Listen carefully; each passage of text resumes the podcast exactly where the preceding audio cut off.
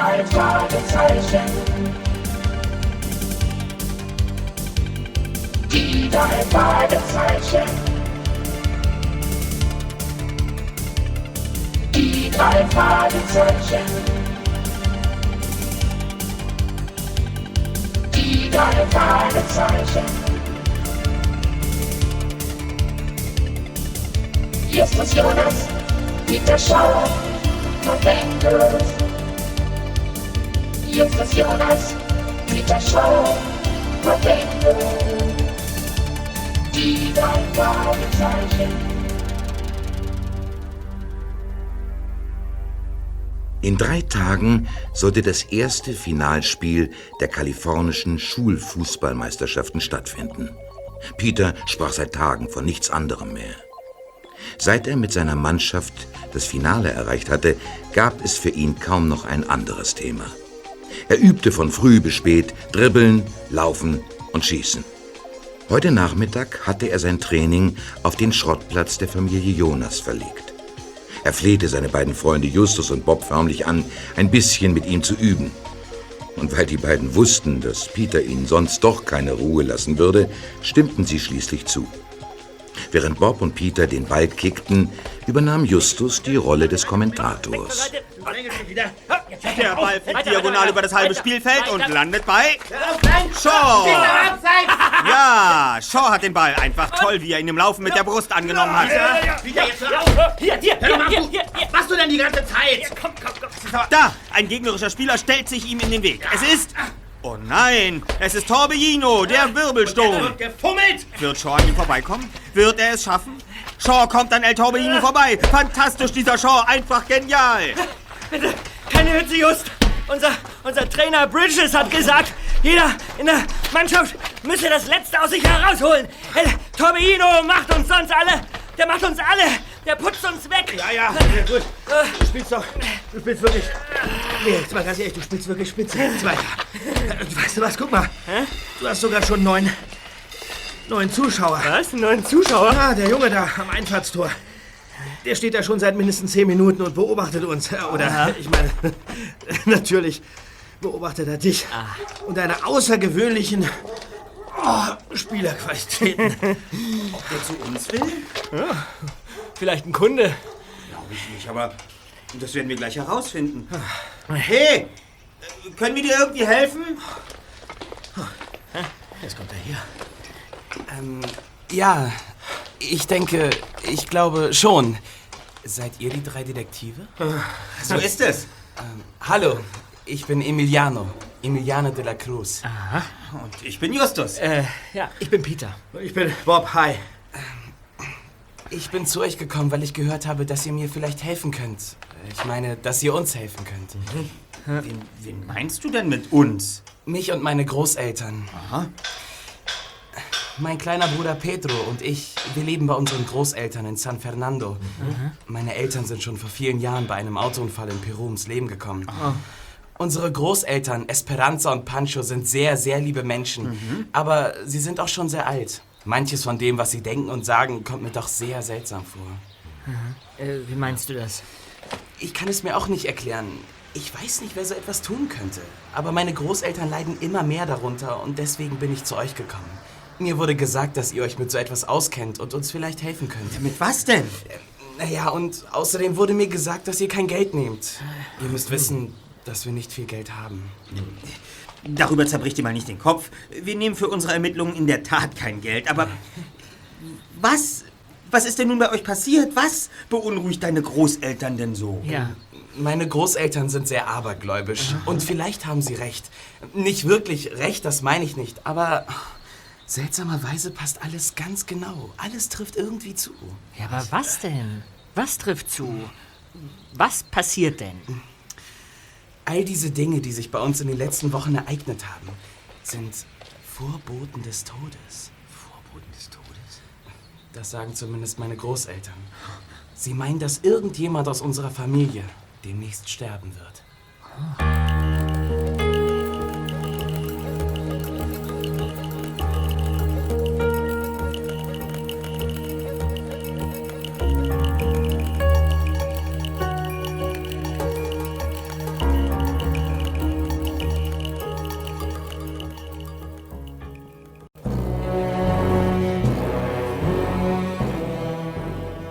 Schon am nächsten Morgen saßen die drei Detektive in Peters MG und fuhren nach San Fernando.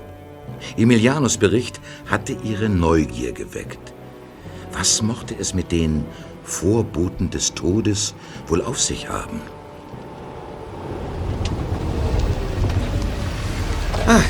Wir sind da. Du kannst dort parken, Peter. Das da müsste das Haus sein. Gut. Also, aussteigen bitte. Ja. Ist- Hey, da kommt Emiliano. Hallo! Hi. Hallo. Da seid ihr ja. Wie war die Fahrt? Habt ihr es ist gleich ja- gefunden? Peter ist gefahren. Das ist ja prima beschrieben, Emiliano. Ja. Emiliano? Sind das die Detektive? So ist es. Justus, Peter und Bob. Genau. Das ist Pedro, mein Bruder. Hallo, Pedro. Tag Pedro. Kommt mit ins Haus. Ich möchte euch meinen Grandpa vorstellen. Gut. Ich muss euch vorwarnen. Grandpa Pancho war nicht unbedingt begeistert, als ich ihm erzählte, dass ihr kommt. Er meint, das würde alles nur noch schlimmer machen. Aber wir brauchen eure Hilfe. Und Grandpa wird das sicher auch bald einsehen. Er ist wirklich ein herzensguter Mensch, das müsst ihr mir glauben. Nehmt vielleicht nicht alles ganz so ernst, was er sagt. Und jetzt still.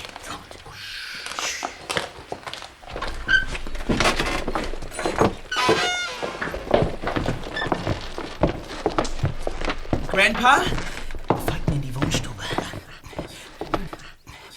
Grandpa! Das sind die Jungen, von denen Du ich... sollst mich nicht immer Grandpa nennen. Abuelito heißt das. Oder nur Pancho, aber nicht Grandpa. Abuelito, das sind Justus, Peter und Bob. Ja. Du weißt doch, die drei Jungen. Ja, sicher weiß ich das. Du hast mir ja erzählt und ich bin noch nicht so verkalkt, wie ich aussehe. Das sind die drei Jungs, die glauben, dass sie mehr Ahnung von den Dingen haben, die hier vor sich gehen, als dein alter Abuelo. Bah. Ähm, Abuelito, bitte. Du hast doch gesagt, dass du dir zumindest einmal anhören willst, was die drei zu den ganzen Dingen meinen. Woher sollen die wissen, was hier los ist, hm? Drei Gringos. Senor de la Cruz. Ich bin Justus Jonas und ich darf Ihnen zunächst versichern, dass wir weit davon entfernt sind, irgendetwas besser wissen zu wollen als Sie. Zumal wir noch gar nicht genau eingehend darüber informiert sind, was sich hier tatsächlich zugetragen hat. Also, Ihr Enkel hat uns lediglich gebeten, uns mit den mysteriösen Vorkommnissen zu beschäftigen, die seit einiger Zeit hier vonstatten gehen und die laut seiner Aussage Ihre Frau und Sie selbst sehr beunruhigen. Hier. Darf ich Ihnen unsere Karte geben? Die drei Detektive.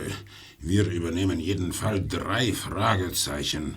Erster Detektiv Justus Jonas, Ja. zweiter Detektiv Peter Schaar, äh, Recherchen und Archiv Bob Andrews. Ne, äh, Äh, Andrews, so, so. Andrews. Andrews. Andrews, Andrews. Ah, so, so. Detektive. Und wieso drei Fragezeichen? Was soll das bedeuten? Ähm, die, die Fragezeichen sind ein Symbol für all die ungelösten Rätsel und Geheimnisse, die noch gelüftet werden müssen. Genau. Ah, so, so. Geheimnisse. Aber bei uns gibt es keine Geheimnisse zu lüften. Was hier passiert, ist überhaupt nicht rätselhaft oder geheimnisvoll. Das ist alles völlig klar, wenn man weiß, wie man es zu verstehen hat. So. Alle Dinge, die geschehen, sind Zeichen. Zeichen, die uns auf etwas hinweisen wollen. Und wir brauchen niemanden, der uns erklärt, auf wen oder was. Das wissen wir schon ganz allein.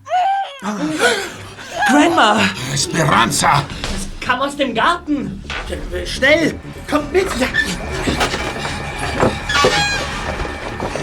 Ins Haus. Ja.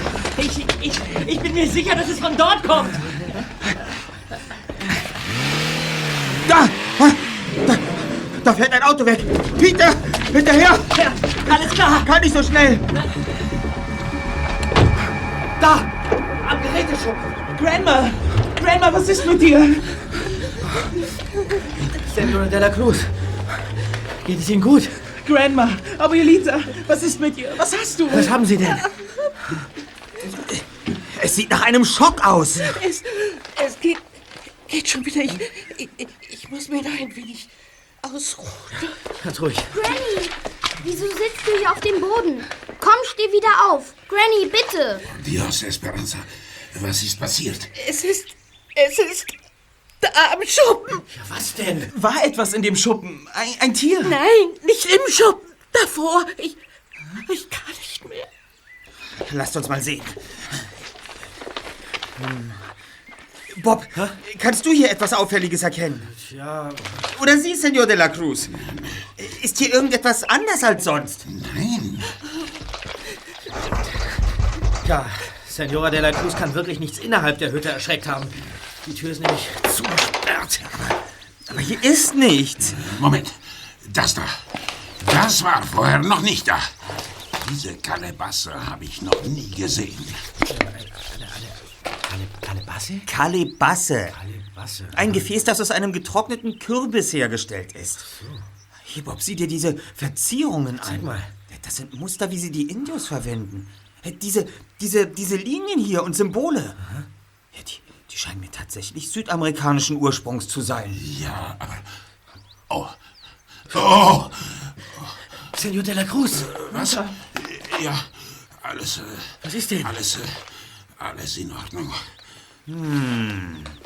Das ist aber seltsam. Was denn? Was meinst du denn, Just? D diese Eule auf dem Deckel der Kalebasse. Die passt irgendwie überhaupt nicht. Natürlich passt sie. Wieso denken Sie, dass die Eule zu dem Kürbiskopf passt? Sehen Sie doch, sie wurde... Die Eule ist der Vogel der Nacht. Senor de la Cruz, sehen Sie! Im Gegensatz zu den anderen Mustern und Formen, die in die Schale eingeritzt und dann bemalt wurden, ist die Eule einfach nur auf die Oberfläche aufgetragen worden und das auch noch ziemlich schlecht, ohne, ohne viel künstlerisches Geschick. Moment, ich hebe das mal. Hier. Wie Sie hier auf dem Deckel sehen können, spricht doch alles eindeutig dafür, dass hier jemand versucht hat. Äh, Bob, ah, was ist los? Das Gefäß. Zum Teufel? Seht ihr das? Get. Käfer! Schwarze Käfer! Das ganze Gefäß ist voll. Los komm, mach den, mach den Deckel wieder drauf, Just. Schnelles. Ah, das ist ja ekelhaft. Hi, Kollegen. Was ist denn mit euch los? Ja, guck dir das an. Ihr macht ja ein Gesicht, als hättet ihr eine Kröte verschluckt. Ja, das, das kommt ganz gut hin. Schau mal da rein hier, guck mal. Siehst du das? Ah, Wo kommen die denn her? Ich, ich habe gehofft, du könntest uns das sagen. Ja, also, wenn du das Auto meinst, dann muss ich dich leider enttäuschen. Ich habe nur noch gesehen, dass es ein blauer Van war. Aber als ich auf die Hauptstraße kam, da war er wie vom Erdboden verschluckt. Also, was das Modell oder das Kennzeichen betrifft, Fehlanzeige. Vielleicht hatte das ja auch gar nichts mit den Käfern hier zu tun. Obwohl die sicher nicht von allein hierher gekommen sind. Totengräber. Was? Bitte, was meinten Sie? Totengräber. Das sind nicht nur irgendwelche Käfer. Das sind Totengräber. Und wo die sind, ist der Tod nicht weit. Ja, aber, Senor, es ist doch mehr als offensichtlich, dass Ihnen hier jemand einen Streich spielen will. Wenn Sie mich fragen, dann sieht einfach alles danach aus, als sollten Sie... Totengräber, Eule, Kalebasse. Die Zeichen sprechen eine deutliche Sprache. Da muss ich niemanden fragen. Der Tod ist nah. Abuelita.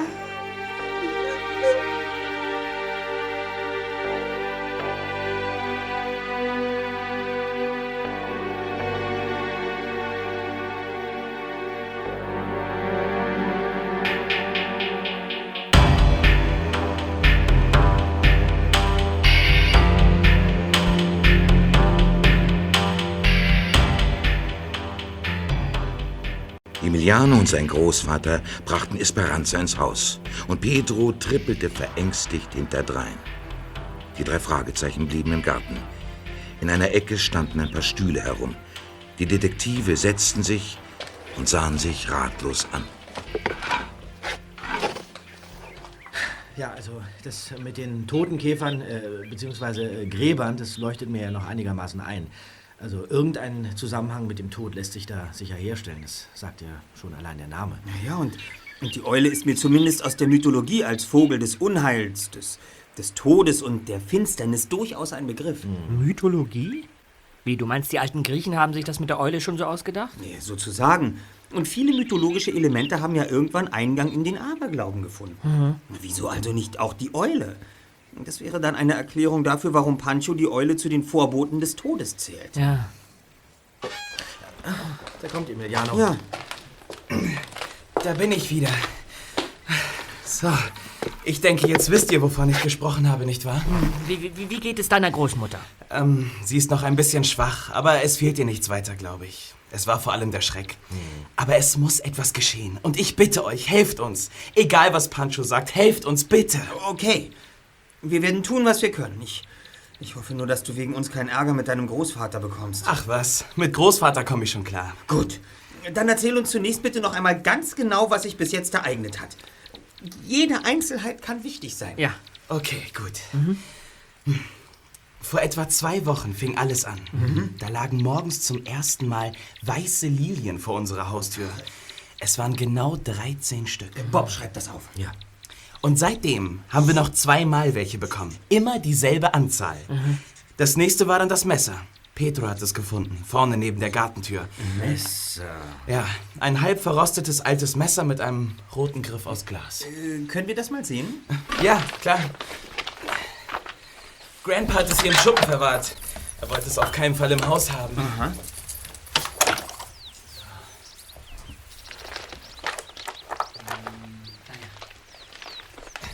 Hier.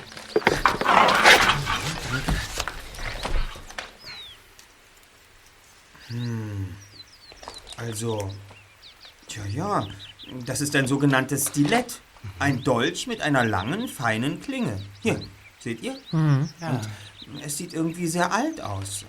Also hier diese verschnörkelten Zwingen, so etwas stellt man heute kaum noch her. Ja, und auch dieser fein gearbeitete Griff aus rotem Glas, wenn es Glas ist, ist ziemlich ungewöhnlich. Na hier, seht es euch an. Peter. mal. Ja, danke. Mhm. Da, steht was drauf. Da. Was denn? Ja, unter diesen, diesen weißen, äh, wie, wie heißen die? Zwingen? Zwingen, ja. Zwingen, aha. Was gibt es denn da zu lachen? Von wegen alt. Hier steht Made in China drauf. Ist nicht wahr. Zeig mal. Hier, Das muss ich sehen. da. Tatsächlich. Made in China. Teufel wirft denn ein auf alt getrimmtes chinesisches Messer in fremde Gärten? Ja, wer wirft überhaupt ein Messer in fremde Gärten? Ich glaube, die Betonung liegt wirklich auf alt. Das mit dem Messer kann ich unter Umständen nachvollziehen. Kannst du? Ähm, Jo. soll ich weitermachen? Was? Äh, ja, entschuldige. Äh. Übrigens, können wir das Messer für eine gewisse Zeit behalten? Klar, sicher. Also, Ja. Als nächstes sind da diese Eulenrufe. Fast jeden Abend und jede Nacht hören wir sie. Nur gesehen haben wir noch keine Eule. Aber sie muss ganz in der Nähe sein. Manchmal habe ich sogar den Eindruck, sie sitzt auf dem Hausdach. Und zuletzt vorgestern, die Sache mit der Uhr. Was denn? Daraufhin bin ich dann zu euch gekommen. Ja, und was war mit der Uhr?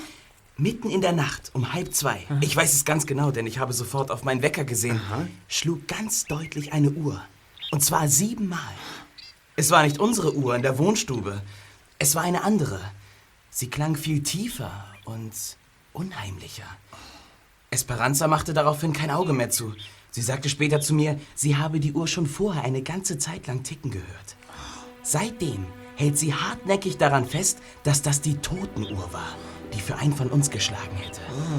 Naja, und den Rest kennt ihr ja. Ja.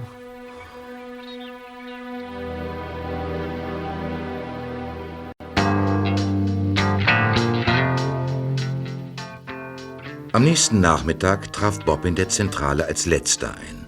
Denn er hatte natürlich wieder gründlich in der Bibliothek und im Zeitungsarchiv recherchiert. Da bin ich, Freunde, hier. Hallo Bob. Hi. Meine Ausbeute. Diesmal wirklich der Hammer, würde ich sagen. Na, lass hören. Ja, also pass auf. Hier, mir alles schön in mein Notizbuch geschrieben. Hier steht's. Also, die Lilie. Ja? Die Lilie gilt allgemein als äh, Todesblume und wird gerne für Begräbnisse verwendet. Alten Leuten sollte man sie auf keinen Fall schenken, denn sie wird auch als Vorzeichen des nahenden Todes angesehen. Ach so. Ja. Und wem man sie schenkt, ja, Ja. dem wünscht man damit quasi ein baldiges Ableben. Warum Lilien allerdings diese Bedeutung haben, äh, habe ich nirgends entdeckt. Leider. Hast du, hast du auch was zu dem Messer herausfinden können? Ach so, ja, äh, genau. Zu dem Messer. Warte mal, das war hier hinten. Ja. Zu dem Messer. Hier, genau, das Messer. Findet jemand ein Messer? Ja? ja? Äh, findet jemand ein Messer, gilt Ja? Ja, Das- ja, das ist ja interessant. Ja, sag doch. Also findet jemand ein Messer? Ja, also findet jemand ein Messer, Ja? gilt das dem Aberglauben nach ebenfalls als Zeichen dafür, dass bald jemand in seiner näheren Umgebung steht. Ha, das ist ein Hammer, oder? Das ist verrückt. Also, äh, an was die Leute alles glauben. Ja, das ist allerdings wahr.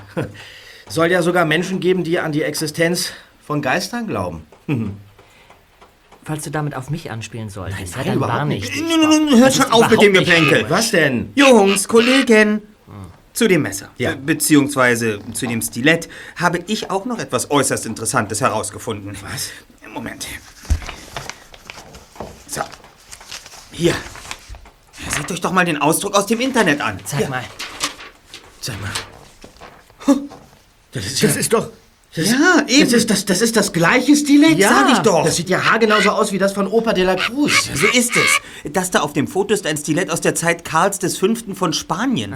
Stammt also aus der ersten Hälfte des 16. Jahrhunderts. Und unseres, Moment, hier, ist eine detailgetreue Nachbildung dieses altspanischen Stiletts. Also dann ist es doch wertvoll. Nein, das ist sicher Massenware. Dennoch bleibt die Frage, warum ausgerechnet ein Exemplar dieses ungewöhnlichen Stiletts und nicht irgendeines anderen Messers im Garten der Familie de la Cruz gelandet ist. Das, das, das muss doch irgendetwas zu bedeuten haben. Ja, ja, ja, aber was? Ich habe keine Ahnung. Weißt du etwas über diese sogenannten Totengräber? Es sind Aasfresser. Totengräber versammeln sich meist an den Kadavern kleinerer Tiere, wie zum Beispiel Mäuse. Schön, dass wir das jetzt auch wissen. Ja. Ja. Ach so, ja, genau. Äh, kommen wir jetzt noch hier äh, zu, dieser, zu dieser Totenuhr. Da habe ich auch noch was rausgefunden. Ähm, genau. Der, der Volksglaube behauptet, wer das Ticken einer Uhr hört, Ja. die gar nicht vorhanden ist, dem sagt dieses Ticken den Tod einer nahestehenden Person voraus. Deren Zeit sozusagen also äh, äh, abläuft, ja? Ja, das, äh, das war's. Obwohl ich euch ja noch eine Menge zum Thema Aberglauben erzählen könnte. Ihr ahnt ja gar nicht, auf was für Ideen die Leute kommen. Das ist Ich, Wahnsinn. ich kann es mir bildhaft vorstellen. Ja. Und, und, Moment mal, über die Kalebasse hast du nichts herausfinden können, Bob? Äh, diese, diese rote Kürbisschale? Ja, nee, leider nicht just. Verflixt. Tut mir leid. Leider haben wir versäumt, uns das Muster auf dem Ding abzumalen. Damit hätten wir vielleicht herausgefunden, woher sie stammt. Na gut. Dann sollten wir zusehen, dass wir jetzt noch ein paar brauchbare Gedanken zu unseren bisherigen Ergebnissen sammeln. Ja, also für mich hört sich das alles nach einem schlechten Scherz an. Naja, da will jemand den beiden alten De La Cruz einfach nur einen gehörigen Schrecken einjagen, würde ich sagen. Ich glaube, es geht um mehr. Aber um was? Was haben zwei arme Leute an sich, dass ihnen jemand so auf den Pelz rückt? Ich denke, das ist der Punkt. Was? Es, es muss irgendetwas geben, was mit den beiden Alten zusammenhängt und was sie zum Ziel dieser Anschläge macht. Da liegt der Hund begraben. Ganz sicher. So, und wie willst du den finden? Ja, hallo, Senor de la Cruz, gibt es da irgendeinen dunklen Punkt in Ihrer Vergangenheit, über den Sie mit uns vielleicht äh, reden möchten oder wie? Ich weiß selbst, dass es schwierig wird, aber vielleicht kann uns ja Emiliano irgendwie weiterhelfen. Wie auch immer. Wenn wir in diesem Fall vorankommen wollen, müssen wir noch mal raus nach San Fernando. Außerdem geht mir diese Kalebasse nicht aus dem Kopf. Da ist irgendwas damit. Wieso hat Pancho darauf so merkwürdig reagiert?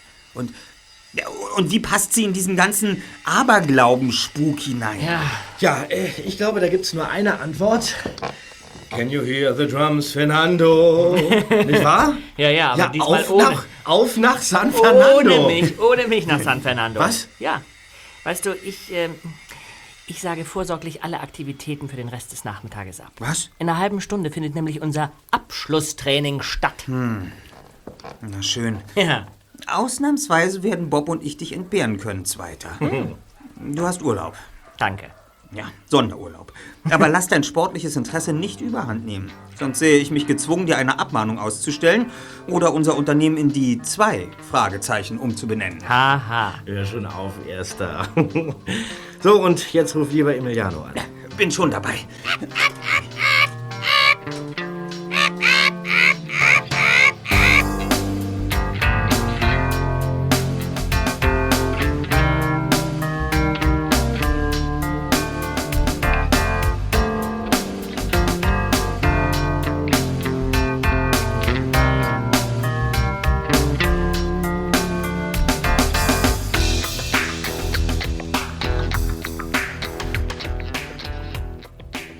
Mit Emiliano hatten Justus und Bob vereinbart, um 17 Uhr in San Fernando einzutreffen. Doch der dichte Berufsverkehr machte den zwei Detektiven einen Strich durch die Rechnung. Es war fast 19 Uhr, als sie endlich vor dem Haus der Familie de la Cruz parkten.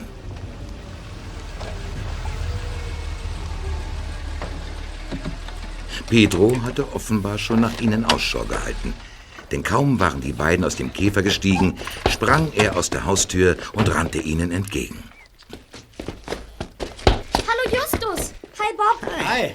Guck mal, ich habe neue Turnschuhe. Oh, die sehen ja toll aus. Ist dein Bruder auch da, Pedro? Emiliano? Aha. Nein, der musste noch mal zum Training. Verdammt. Äh, äh, wann, wann kommt er denn zurück? Keine Ahnung. Ja, was machen wir jetzt, Just? Wollen wir im Auto auf Emiliano warten? Kommt doch mit rein. Ja. Keine schlechte Idee. Vielleicht kriegen wir etwas aus den Großeltern heraus, wenn wir es geschickt anstellen.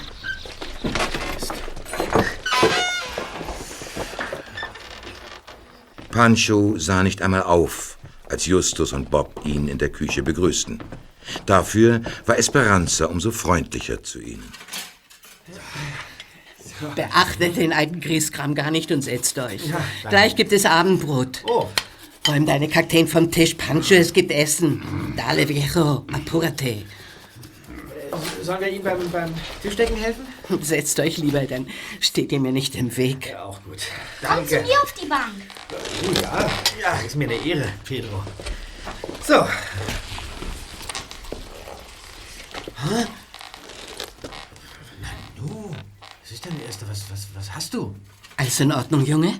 Das ist doch... Ich glaube es einfach nicht. Das... Senora de la Cruz! Sehen Sie bitte mal aus dem Fenster! Da, im Garten! Senora de la Cruz! Was, was ist denn passiert? Esperanza, Kriege keine Luft. Sie, sie, sie braucht einen Arzt, schnell. Ich glaube, sie, sie hat einen Herzinfarkt. Herzinfarkt. Ja, Bist du sicher? Ja, die Symptome weisen eindeutig darauf hin. Ich rufe einen Krankenwagen. Ja, Granny. Granny. ganz ruhig, ganz ruhig. Es wird schon nichts Schlimmes sein. Es wird gleich jemand da sein, Senora. Atmen Sie ganz ruhig weiter. Regelmäßig ein und aus. Ja, ja, äh, äh, Justus, brauchst du Hilfe? Äh, ich- Ja, Seht euch das an. Ah, da! Als Bob einen Blick aus dem Fenster warf, sah er sofort, was Esperanza so furchtbar entsetzt hatte. Und auch ihm stockte im ersten Moment der Atem. Dort draußen, keine 30 Meter vom Haus entfernt, stand ein Reiter. Wie auf einer Bühne formten die letzten Strahlen der untergehenden Sonne einen glühenden Lichtkranz hinter ihm. Das war nicht irgendein Reiter. Das war eine Gestalt aus einer anderen Welt, einer anderen Zeit. Das Pferd war kunstvoll aufgezäumt, trug eine prächtige, purpurrote Decke und darüber eine äußerst kriegerisch anmutende, rostrote Panzerung, die vor goldenen und silbernen Beschlägen nur so funkelte. Und auch der Reiter steckte von Kopf bis Fuß in einer roten Rüstung, die im gleißenden Sonnenuntergang loderte, als bestünde sie aus flüssigem Metall. Das Visier des Helmes war heruntergelassen, das Gesicht des Reiters konnte man nicht erkennen. Plötzlich machte der Reiter kehrt und stob davon.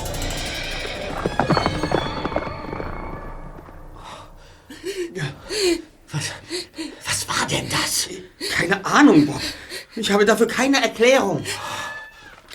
Hallo? Wo seid ihr denn alle? Das ist Emiliano. Wir sind hier! Hier in der Küche! Oh mein Gott. Oh mein Gott. Grandma. Nein, bitte nicht. Was ist passiert? Esperanza hat einen Herzanfall. Ein Herzanfall?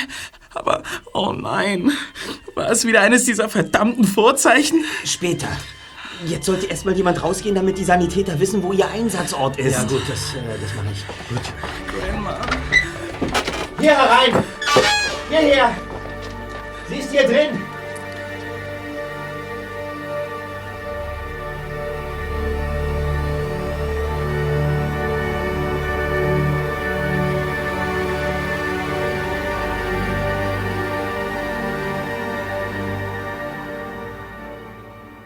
Die beiden Sanitäter erledigten ihre Aufgabe sachlich und schnell. Nach einer kurzen Untersuchung in der Küche stand fest, dass Esperanza einen Herzanfall erlitten hatte, der jedoch nicht lebensbedrohlich war. Dennoch hielten sie es für angeraten, die alte Frau zur Untersuchung ins Krankenhaus zu fahren. Pancho entschloss sich, mit seinem alten Pickup hinter dem Krankenwagen herzufahren, während Emiliano und Pedro zu Hause bleiben sollten. Nun saßen die vier Jungen in der Küche am Esstisch. In kurzen Worten berichteten die beiden Detektive, was sich zugetragen hatte, und in Emilianos Gesicht spiegelte sich blankes Entsetzen. Das kann nicht sein. Das kann nicht sein. Das ist völlig unmöglich. Moment, Moment, Emiliano, was ist unmöglich? Was kann nicht sein? Antonio de Mendoza. Antonio de Mendoza? Ganz genau. Ja, könntest du uns vielleicht etwas näher erläutern, was es mit diesem Antonio de Mendoza auf sich hat? Es ist verrückt. Ich kann es nicht glauben. Antonio de Mendoza ist, ist ein Geist. Ein, ein Geist?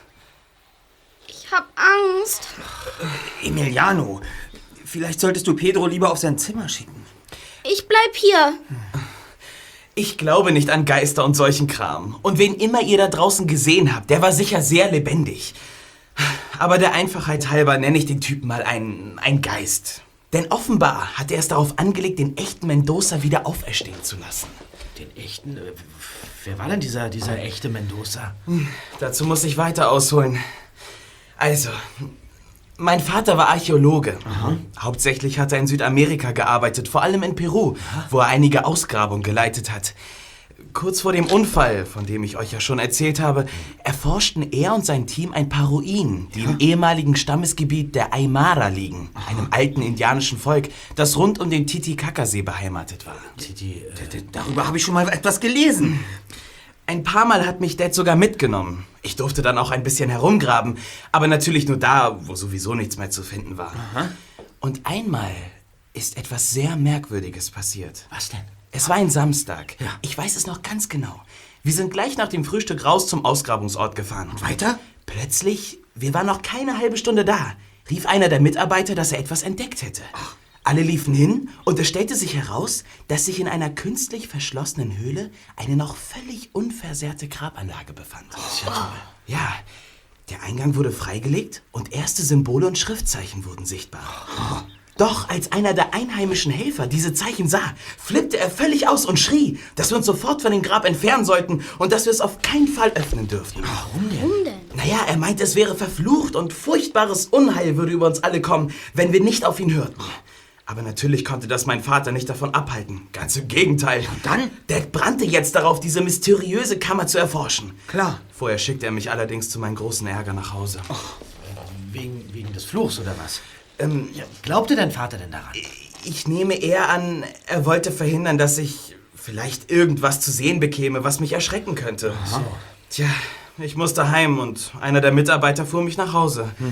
An diesem Abend war Dad sehr wortkarg. Ich wollte unbedingt, dass er mir erzählte, was sie entdeckt hätten. Klar. Aber er meinte nur, dass wir das auf den nächsten Tag verschieben müssten und wünschte mir eine gute Nacht. Und hat das dir erzählt? Naja, das war das letzte Mal, dass ich meinen Vater gesehen habe. Am nächsten Morgen wollten er und meine Mutter einen alten Freund abholen, der uns besuchen kam. Sie mussten dazu über die enge Passstraße zu einem nahegelegenen Flugplatz fahren. Petro und ich schliefen noch, als sie aufbrachen. Gegen Mittag kam dann jemand von der örtlichen Polizei vorbei und sagte uns... und sagte... Ist schon gut, Emiliano. Das Grab, das mein Vater damals geöffnet hatte, war das eines spanischen Konquistadoren, Antonio de Mendoza. Er starb im Mai 1552. So zumindest stand es auf dem Deckel des Sarges, in dem man ein männliches Skelett in einer roten Rüstung, einige Waffen und noch ein paar andere Grabbeigaben gefunden hatte. Aber noch etwas anderes entdeckte man in der Grabkammer. Ja, und was war das? Um den Sarg herum lagen verstreut die Skelettreste von mindestens vier weiteren Männern. Was? Man nimmt an, dass Antonio seine Diener mit ins Grab genommen hat.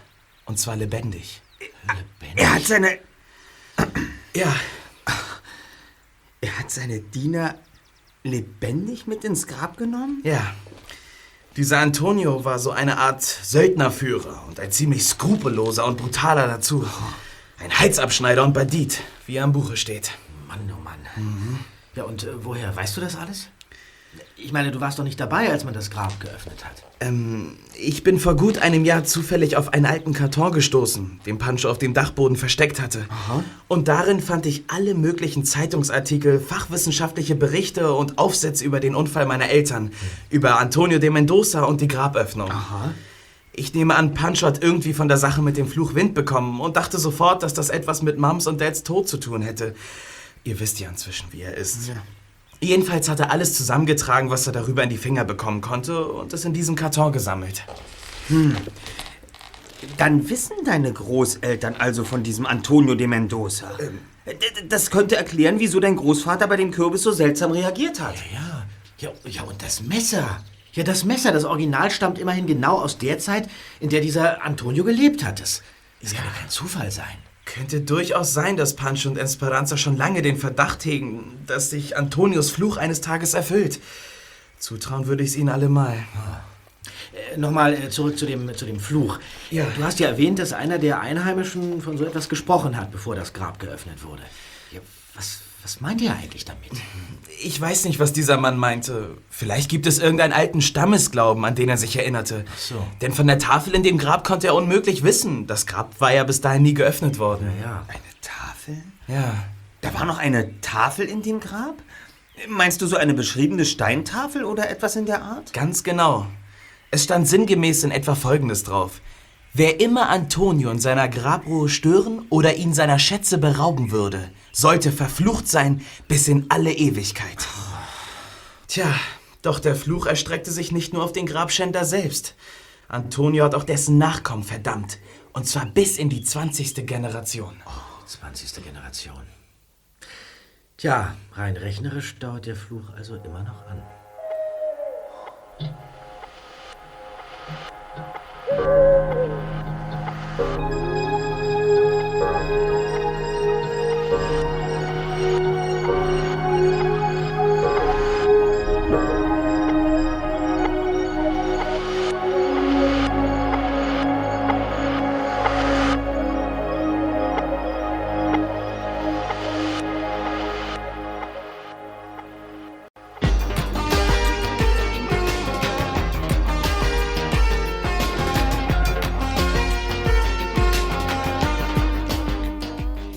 Am nächsten Nachmittag trafen sich Justus und Bob erneut zu einer Besprechung in ihrer Zentrale.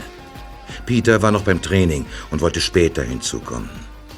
Der dritte Detektiv hatte interessante Neuigkeiten. So, nun wird's langsam spannend, Erster. Erzähl schon. Also, zunächst einmal stimmt alles, was uns Emiliano erzählt hat, mit dem überein, was ich herausgefunden habe. Also der Ort des Grabes, ja. der Name Antonio de Mendoza, die Sache mit den Skeletten und der Steintafel. Alles identisch.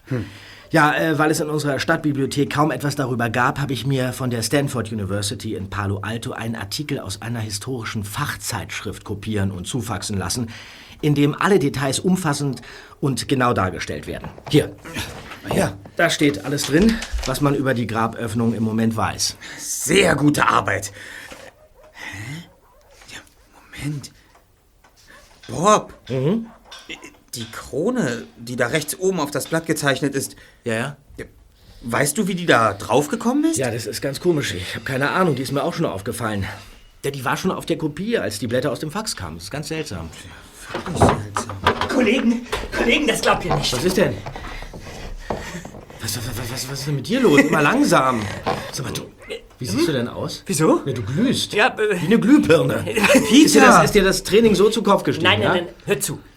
Ich habe euch doch von El Torbellino berichtet. Erinnert ihr euch? Ja, wie sollen wir denn den vergessen haben? El Torbellino. Ja, klar. Ja, das, das ist doch dieser sagenumwobene El Torbellino, vor dem du schon seit Wochen zitterst. Genau. Der dir nächtelang den Schlaf raubt Genau. und gegen den du in deinen imaginären Zweikämpfen immer wieder angetreten bist. ja, ja, weiß ja. ich Und, doch. und, und was ist mit ihm? El Torbellino ist niemand anderes als Emiliano de la Cruz. Was? Du machst Witze. Sehe ich so aus? Vorhin habe ich ihn in unserer gegnerischen Mannschaft gesehen. Was? Ja. Und was soll ich euch sagen? Scheinbar Völlig desorientiert und unmotiviert schlich er über den Platz und bekam kaum einen Ball unter Kontrolle. Aus El Torbellino ist sozusagen El Flaute geworden. also El Torbellino war der mit Abstand schlechteste Spieler auf dem ganzen Platz. Das ist ja merkwürdig. Ja, hattest du denn die Möglichkeit, nach dem Spiel mit äh, Emiliano zu sprechen weiter? Na, Wo denkst du denn hin? Nach dem Fiasko hat er sich gleich aus dem Staub gemacht. Also ich, ich blicke da überhaupt nicht durch. Und das gefällt mir nicht. Aber das wird sich gleich ändern. Sag mal, was hast du denn vor, Erster? Liegt das nicht klar auf der Hand? Wir fahren sofort nach San Fernando und stellen Emiliano zur Rede.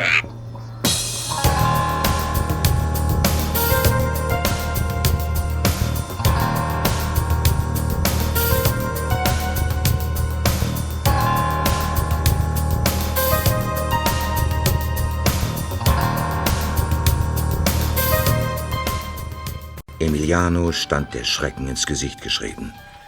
Als er den drei Detektiven kurze Zeit später die Tür öffnete, war er kaum noch in der Lage, sich auf den Beinen zu halten. Justus, Peter, Bob, gut, dass ihr da seid. Was wird hier eigentlich gespielt, Emiliano? Ich, ich weiß es nicht, ehrlich. Du bist ja leichenblass, Emiliano. Sieh dir diesen Zettel an, Justus. Was steht denn da, Erster? Verliere das Spiel, wenn du deinen Bruder lebend wiedersehen möchtest. Was? Pedro. Oh mein Gott. Pedro? Ja, wurde Pedro entführt oder was? Ich, also ich, ich glaube ja. Diese verdammten Misskerle. Wer hat dir den Zettel gegeben? Von wem hast du den? Ein Junge hat ihn mir kurz vor dem Spiel in die Kabine gebracht. Ich kenne ihn nicht, habe ihn noch nie gesehen. Aber die Unterschrift. Seht euch die Unterschrift an. Moment. Nein. Das kann doch nicht. Was steht da, Just? A. D. M. ADM? Hm? AD, ADM, aber das ist doch... Antonio de Mendoza. Genau, Kollegen. Das ist entweder ein weiterer dieser geschmacklosen Scherze oder jemand will uns hier tatsächlich für dumm verkaufen. Von wegen. Pedro ist verschwunden. Er sollte eigentlich in seinem Zimmer sein, aber er ist weg. Pancho ist bei meiner Grandma im Krankenhaus. Ich hatte meinem Bruder ausdrücklich verboten, das Haus zu verlassen.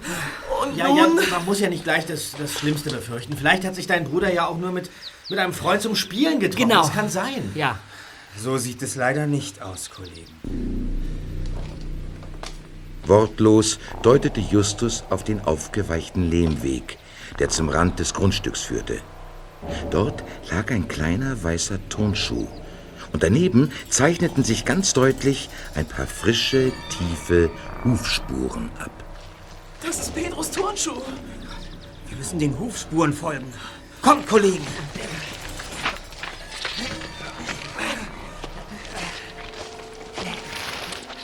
An dieser Stelle habe ich den Reiter gesehen. Er kam von dort aus der Richtung dieser Felswand da. Ja, dann sehen wir uns doch einfach mal an, wohin genau die Spuren führen. Aber wir müssen uns beeilen. Ja. Es wird bald dunkel. Und wenn es wieder zu regnen anfängt, sind die Spuren vielleicht verwischt. Weiter! Naja. Also, was mir nicht aus dem Kopf geht, ist dieser Zettel, den du bekommen hast, Emiliano. Also, jemand will, dass deine Mannschaft das Finale verliert. Und setzt dich mit der Entführung von Pedro unter Druck. Gut, soweit so schlecht. Und wir müssen sicher überlegen, wer hinter dieser Sache steckt. Aber glaubt ihr, es, es gibt irgendeinen Zusammenhang zwischen der Tatsache, dass du vergeigen solltest und, und diesem ganzen Aberglaubenskrimskrams? Das liegt doch auf der Hand. Wieso? Schließlich verfolgen wir hier die Spuren eines ominösen Reiters, die von Pedros Tonschuh ihren Ausgang nahmen. Naja. Ja, also, also hängen die Vorkommnisse um Antonio de Mendoza, Pedros Entführung und die damit verbundene Drohung in irgendeiner Form zusammen. Ich weiß nur noch nicht wie. Weiter. Ja, ja. Komm.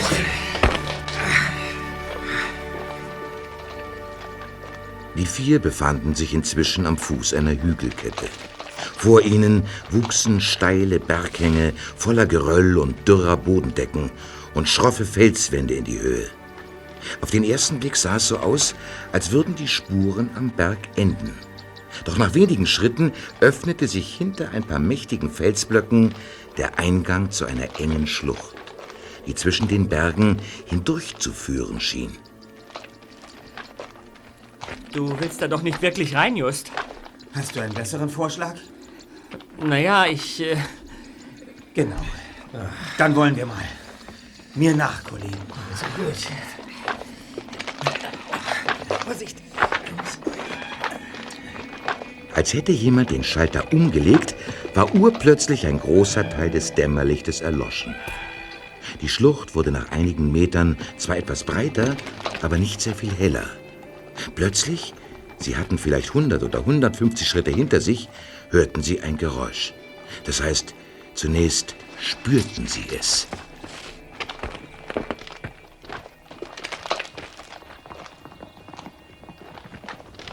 Hufschläge. Das sind Hufschläge. Hört ihr das? Mein Gott, hört ihr das? Er kommt. Wir sitzen in der Falle. Nein, nein, nein, los, äh, in die Wand hinauf. Versuchen. Vergiss es, Bob, viel zu steil. Los, kommt. Wir sollten zusehen, dass wir uns hier irgendwo verstecken. Ja, wo denn? Hier, hier ist nichts. Soll ich mich vielleicht in Luft auflösen oder, oder in einen Kaktus verwandeln? Der rote Reiter. Er kommt. Du da! Meinen Sie. Meinen Sie mich? So ist es. Du bist der Nächste. Da, fang auf! Aber das ist doch. Emiliano, was hat dir der Reiter dazugeworfen? Das hier.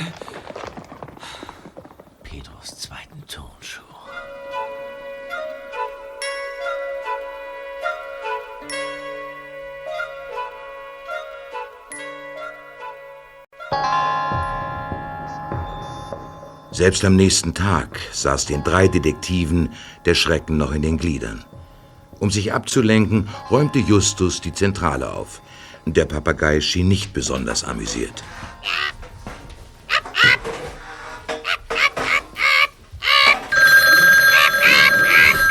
Halt den Schnabel, Blackie. Ja, Justus Jonas von den drei Detektiven? Justus, ich bin's, Emiliano. Du wirst es kaum glauben. Petro ist wieder da. Was? Ja, die Polizei hat ihn gerade gebracht. Er ist unverletzt und es geht ihm gut. Aber wie... Was ist denn passiert? Hat Pedro gesagt, was passiert ist? Äh, Wir haben ihn nicht mehr gefragt. Er schläft jetzt. Die Polizisten meinten allerdings, sie hätten ihm schon einige Fragen gestellt. Aber er wüsste nichts, hätte nichts mitbekommen. Hör zu. Morgen Nachmittag findet doch das Finalspiel statt. Wir kommen morgen vor dem Spiel zu euch raus. Wegen des Feiertages haben wir ja alle frei und können schon nach dem Frühstück losfahren. Vielleicht hat Pedro ja irgendetwas bemerkt, was uns weiterhilft. Okay, sagen wir gegen 10? In Ordnung. Dann fahren wir alle gemeinsam zu Spiel. Meine Grandma ist übrigens heute Morgen aus dem Krankenhaus entlassen worden. Ah. Ihr geht es wieder prächtig. Schön. Und sie will mit Grandpa beim Finalspiel unbedingt zuschauen. Das sind ja tolle Aussichten, Emiliano. Ich freue mich. Bis morgen dann. Bis morgen.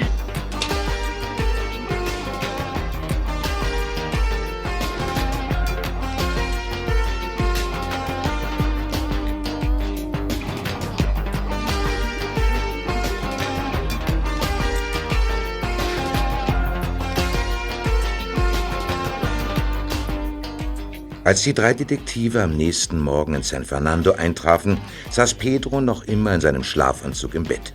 Um ihn herum lagen verstreut einige Spielsachen, und man konnte genau sehen, dass er heute ausnahmsweise mal im Bett hatte frühstücken dürfen. Justus setzte sich zu ihm und begann sehr behutsam Fragen zu stellen. Doch es zeigte sich schnell, dass der erste Detektiv gar nicht so vorsichtig zu sein brauchte, denn Pedro hatte keinerlei Probleme damit, über das Vergangene zu sprechen. Ganz im Gegenteil. Er fasste die ganze Angelegenheit eher als ein großes Abenteuer auf, in das er zufällig hineingeraten war. Also, ein großer, im Gesicht wie ein Skelett maskierter Mann hat dich vor eurem Haus vom Fahrrad gezerrt und dich samt Rad in einen blauen Van verfrachtet, ja? Ja, so war's. Blau. Wisst ihr noch? Der Van, den ich damals bei dem Vorfall mit den ekligen Totengräbern ja, verfolgt hatte. Weiter, Pedro. Der Mann hat dich auf den Rücksitz gepackt, dich gefesselt, dir die Augen verbunden und dich dann in eine abgelegene Waldhütte gebracht. Genau so war's. Dort hat er mich eingesperrt und dann ist er weggegangen. Und als du allein warst, konntest du dich von den Fesseln befreien? Und dann bin ich durch das Fenster geklettert. Und später hat dich dann eine Polizeistreife aufgegabelt und schließlich nach Hause gebracht. In einem echten Polizeiauto. Das ist ja toll. Aber leider ohne Sirene. Ich sag mal, womit spielst du da eigentlich? Das hier? Das ist eine Nadel mit einer Krone drauf. Die lag bei dem Mann im Auto. Zeig doch mal her. Gib doch mal. Zeig mal. Eine Anstecknadel. Das Emblem. Die Krone. Na, das kenne ich doch. Und nicht nur du, Zweiter. Äh, Pedro, würdest du uns diese Nadel mal ausleihen? Gern. Aber ich will sie wieder haben. Ja, ja. Ah, auf Ehre und Gewissen. Und jetzt ruh dich noch ein wenig aus. Wenn wir ins Stadion fahren, gebe ich dir Bescheid. Komm, Kollegen. Ja.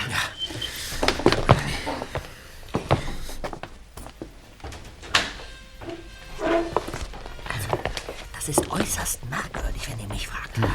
Wieso kidnappt einer einen Jungen und lässt ihn dann so leicht wieder abhauen? Zumal das Finalspiel noch ansteht. Ja, und, und, und was, was hat es mit dieser, mit dieser seltsamen Krawattennadel auf sich? Ich bin mir ziemlich sicher, dass wir all diese Fragen noch heute beantworten können, Kollegen. Oh, du sprichst wie immer in Rätsel, Erster. Gerade das zeichnet mich ja aus. Die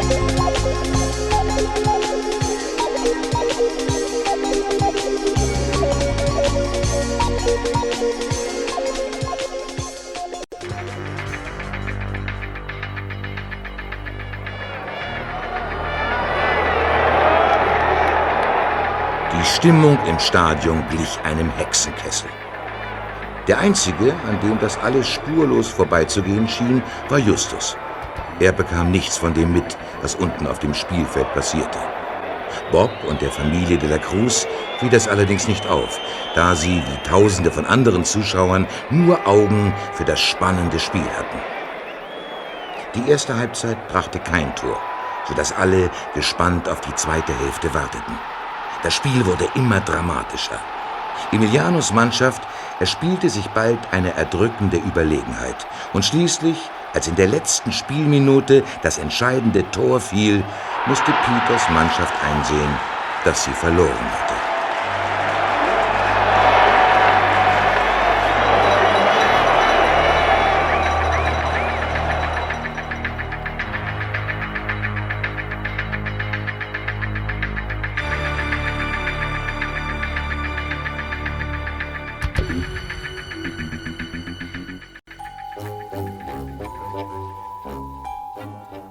Kleine Wohnstube im Hause der De la Cruz platzte aus allen Nähten.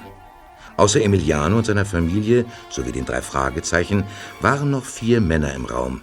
Aber nur die beiden alten Leute und Emiliano hatten am Esstisch Platz gefunden. Pedro und die drei Detektive standen im Hintergrund. Die Großeltern hielten vier Briefe in der Hand, die sie noch einmal zusammen durchsahen. Offensichtlich handelte es sich dabei um Verträge. Der einzig deutliche Unterschied bestand in den Briefköpfen. Dort prangten jeweils völlig verschiedene Logos, und ein Brief war sogar mit dicken roten Linien und Schnorkeln umrahmt. Doch es dauerte zur Überraschung der Männer keine halbe Minute, bis sich Pancho und seine Frau einig waren. Sie nickten sich kurz zu, zogen einen der Briefe hervor und legten ihn auf den Tisch. Dorthin, Emiliano. Deine Großmutter und ich hätten gerne, dass du dorthin gehst. What? P- Bitte, please. Sie können doch Nein, nicht... das dürfen Sie auf keinen Fall. S'il vous plaît, bitte, Sie müssen... Senor, Ihr- Senor, sehen Sie doch. Senor de la Cruz, bitte. Sehen Sie sich doch unser Angebot noch einmal an. Und dann... Unsere Entscheidung steht fest. Sie brauchen sich keine Mühe mehr zu geben. Und ich kann Ihnen auch ganz genau sagen, wie diese Entscheidung zustande kommt. Du, du kannst...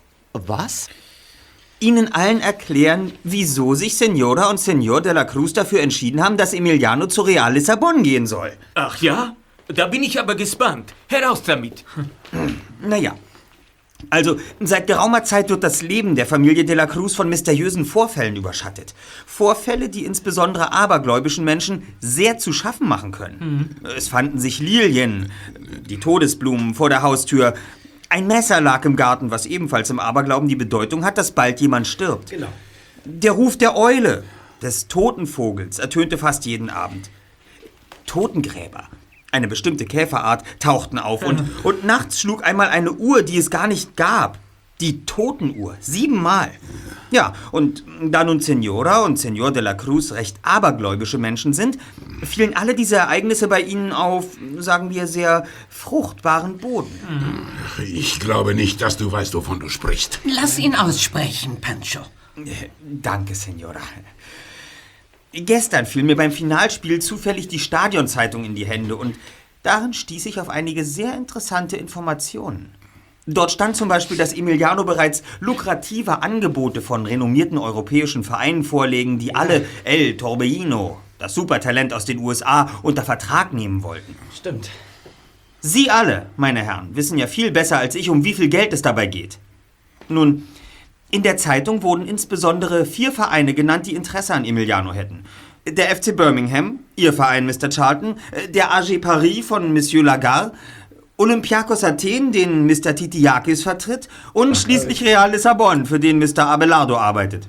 Jeder von Ihnen hofft hier, das Geschäft seines Lebens zu machen, denn die Provision für Emilianos Zusage dürfte enorm hoch sein, nicht wahr? Komm endlich zur Sache, Dicker. Sie, Senor Abelardo.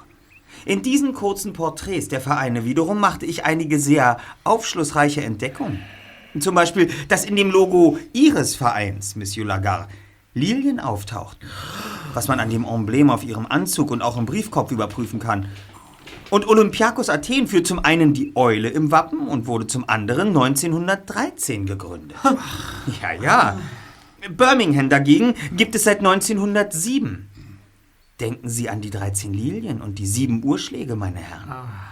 Und schließlich werden die Fußballer jener Stadt auch The Reds, also die Roten genannt, was als dominierende Farbe auch die Papiere des Vereins schmückt, wie Sie hier sehen können. Dein Gequatsche geht mir langsam auf den Zeiger. Was willst du eigentlich? Jetzt kommt das Entscheidende.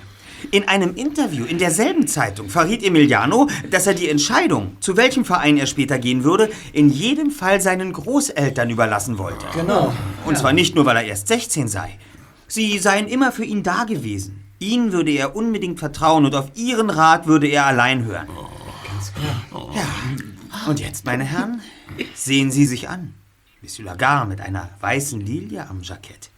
Die Eule auf dem Verschluss Ihrer Aktenmappe ist unübersehbar, Mr. Titiakis.